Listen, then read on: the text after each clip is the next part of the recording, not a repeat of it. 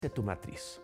Leemos en la Biblia, después partieron de Betel y había aún como media legua de tierra para llegar a Éfrata, cuando dio a luz Raquel. Y hubo trabajo en su parto y aconteció que había trabajo en su parto, que le dijo la, la partera, no temas, que también tendrás este hijo.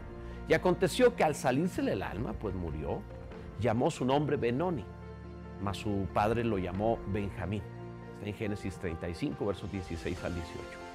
Es un poco inexplicable que Raquel muriera poco después de que su marido Jacob se reconciliara con su hermano Esaú. Cuando daba hijos y todas las cosas parecían marchar muy bien, de pronto, de improviso, la sombra de la muerte hizo su aparición. ¿Por qué fue esto así? ¿Mala suerte? No lo creo. Si regresamos un poco la cinta de la historia, miraremos un incidente que experimentó Raquel que le acortó su vida. Pudo evitarse. Cuando Jacob huía de su suegro Labán, su esposa Raquel robó los ídolos de su padre y los llevó consigo. Una vez que Labán los alcanzó, después de siete días de persecución, reclamó dicho robo. Jacob pronunció entonces una terrible sentencia al no saber que estaban estos ídolos en poder de su propia esposa. Jacob dijo, en quien sean hallados los dioses, que mueran.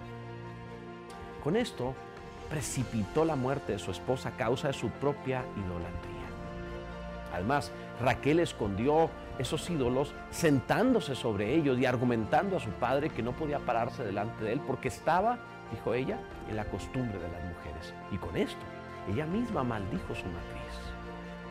Tal es la experiencia de algunos.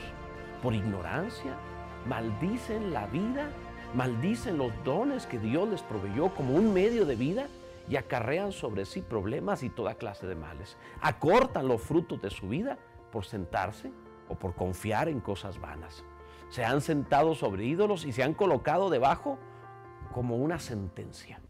Preguntarás, ídolos. Yo no tengo otros dioses, yo creo en Dios solamente, pero ídolo significa solo figura, algo vacío. Ídolo no solo es una escultura de piedra o de madera que recibe adoración, sino también es todo aquello en lo que el hombre pone su esperanza aparte de Dios. Puede ser una cosa, una persona o incluso un trabajo, una cuenta bancaria o hasta liturgia religiosa. Sentarse es descansar. Pero ¿en qué descansa tu alma cuando las circunstancias te, turban y las situaciones de tu vida se tornan difíciles? Cuando te persigue la van y el enemigo te asedia, ¿en quién confías? ¿A dónde corres a refugiarte? ¿Quieres saber quién es tu Dios? Tu Dios es en quien piensas cuando viene el peligro. ¿Qué nombre invocas cuando tu alma está asustada? ¿Qué tienes debajo de tu matriz? Hay una enseñanza más. El día que murió Raquel, esto es cuando dio a luz a su segundo hijo, fue tan difícil su parto y tan doloroso como lo leímos que llamó a su pequeño Benoni, que significa hijo de mi tristeza. Su padre Jacob de inmediato le cambió el nombre por el de Benjamín la traducción de Benjamín es hijo de mi mano derecha. Esto es, hijo de mi poder y de mi autoridad. Jacob quitó de inmediato el estigma de la vida de su hijo. No estaba dispuesto a perpetuar el dolor que mató a su madre ni la maldición de su matriz.